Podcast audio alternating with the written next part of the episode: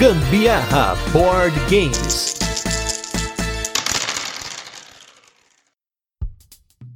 Fala galera, beleza? Aqui é Gustavo Lopes, Gambiarra Board Games. Hoje em mais um episódio de Mecânica do Dia, o nosso especial, um dos, né, dos nossos especiais aí, de aniversário de 3 anos de Gambiarra Board Games, no qual a gente seleciona algumas mecânicas ou um assunto de mecânica por dia para fazer um episódio por dia nesse podcast, nosso PEDA. Tipo Veda, né, da galera lá do YouTube, né, vídeo Everyday August ou April, mas aqui é podcast. E comigo está Anderson Butileiro para hoje nós comentarmos um pouquinho de um conceito que é um tanto quanto confuso e talvez até para nós seja confuso, que é o controle, influência e maioria diária. Falar de controle, influência, maioria diária pode ser confuso porque você vai ver esse termo de diversas formas, as pessoas comentando e muitas vezes elas podem estar erradas, hein? Não que a gente estará certo, mas a gente tenta aí trazer conhecimento, trazer informação para vocês aí, né? Porque no controle, influência ou maioria diária, isso é no geral, vários jogadores estão tentando ocupar espaços e obter benefícios com base na sua presença proporcional naquele espaço. É importante a gente definir aqui a diferença entre esses três termos porque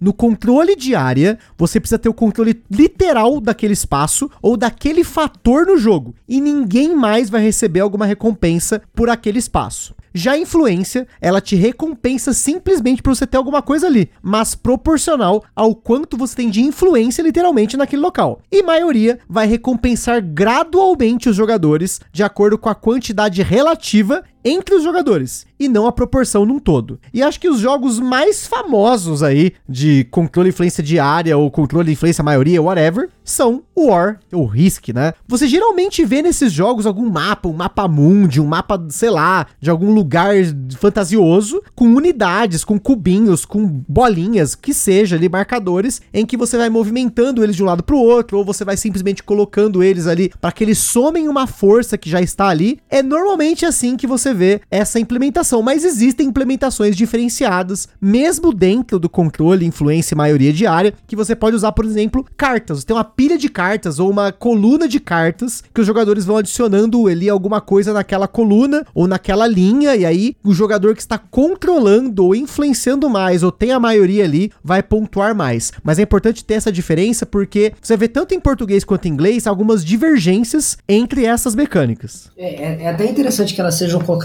juntas. Eu acho que se eu fosse fazer um, um livro e colocar as mecânicas, né, todas as mecânicas, mais ou menos igual a gente está fazendo aqui, eu com certeza colocaria essas três como três coisas distintas, né? Porque apesar de elas serem similares, elas têm momentos em que elas são muito diferentes. E é, uma coisa que a gente tem, por exemplo, do War, essa coisa de controle. No War, eu só controlo um território se eu elimino todos os exércitos do oponente daquele lugar. Exatamente. Né? Então eu tenho que entrar, guerrear, ganhar a guerra, eliminar todo mundo e aí eu controlo aquele território. Se eu pego, por exemplo, um Mission Red Planet, né, um jogo do Catala, é um jogo em que para eu ter o controle, né, entre aspas, eu só preciso ter a maioria, né? Então existem vários territórios no planeta Marte e cada um deles vai pontuar lá por quem tem mais, e eu não preciso eliminar as peças do rival em sua totalidade. Eu posso ter, por exemplo, eu chegar lá, eu tenho três, ele tem três, eu consigo tirar uma dele. Se eu tirei uma dele, eu já tenho maioria, né? Eu tenho três contra dois, eu já venço a pontuação daquele lugar porque eu tenho a maioria. E a influência, como o Gustavo disse, eu não preciso sequer ter a maioria maioria. Né? O fato de eu estar presente, eu tenho alguma coisa de influência. Eu posso ter uma influência menor do que um outro jogador, mas ainda assim eu tenho influência. E aí eu vou puxar a sardinha para o meu lado. A influência é o que acontece, por exemplo, no Rio 1808, né? em que eu tenho a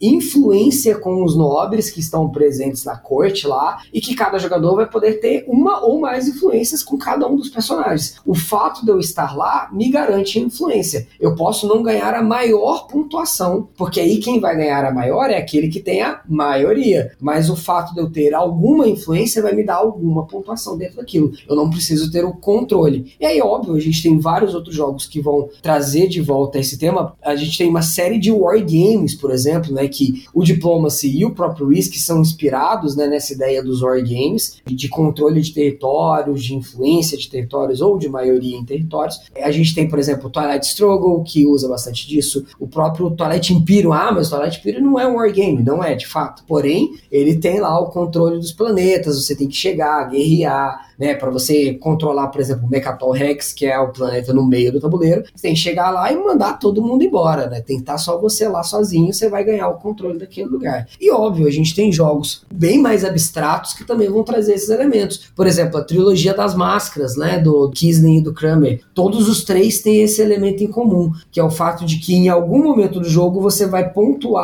pela sua influência ou maioria em algum lugar. No México, por exemplo, você pontua pela maioria, né? aquele jogador que tem mais peças de pirâmides ali, né, na, na, no México, dentro de um determinado distrito, ele vai pontuar a pontuação maior. No, no Tikal, a mesma coisa para cada região que você está construindo a pirâmide. Não, e, e é até complicado porque, dependendo da quantidade dos jogadores, eu já vi jogos em que em dois jogadores você tem uma mecânica e em três mais você tem outra. Um exemplo aí que a gente falou recentemente foi o Tricerion, que no Tricerion, quando você joga com a expansão Academy, se você não ouviu esse cast, depois volta, que é um cast animal, pode ter certeza, garanto. Quando você tá jogando em dois jogadores, na academia, você só tem controle de área. O jogador que tem mais pontua 8 pontos e o outro jogador não pontua nada. Só que com três ou mais jogadores, né, com três e quatro jogadores, você tem uma maioria. O quem tem mais pontua mais, o segundo lugar tem uma pontuação diferente e o terceiro lugar, se forem quatro jogadores, pontua, em três jogadores só pontua o primeiro e o segundo. Então, na mesma ideia, no mesmo lugar, no mesmo jogo, você tem mecânicas diferentes dependendo da quantidade de jogadores. Talvez por isso que nas literaturas eles juntem tudo, porque pode ter uma diferença dependendo da quantidade de jogadores. Talvez dois e mais jogadores tenham essa diferença, porque muita gente reclama de controle, influência, maioria de área, enfim. Para dois jogadores não é legal, porque você tem muitas vezes um jogo de soma zero. Se um tá ganhando, o outro tá perdendo. Mas eu acho que isso é indiferente, vai muito aí do seu jogo. Então não se incomode, você vai ouvir muito disso na comunidade de jogos tabuleiro. Vai muito aí do seu gosto. Sempre jogue para saber se faz sentido ou se tá legal, se tá divertido para você. Uma coisa muito legal de pontuar com relação a esse conjunto de mecânicas, vamos dizer assim, é que geralmente quando se joga esse tipo de jogo em dois jogadores, é o momento mais comum que você vai ver a utilização de, de algum artifício né, para controlar a mecânica para esses dois jogadores, como por exemplo um Bolt, né, que é o que? É um jogador fantasma, vamos dizer assim,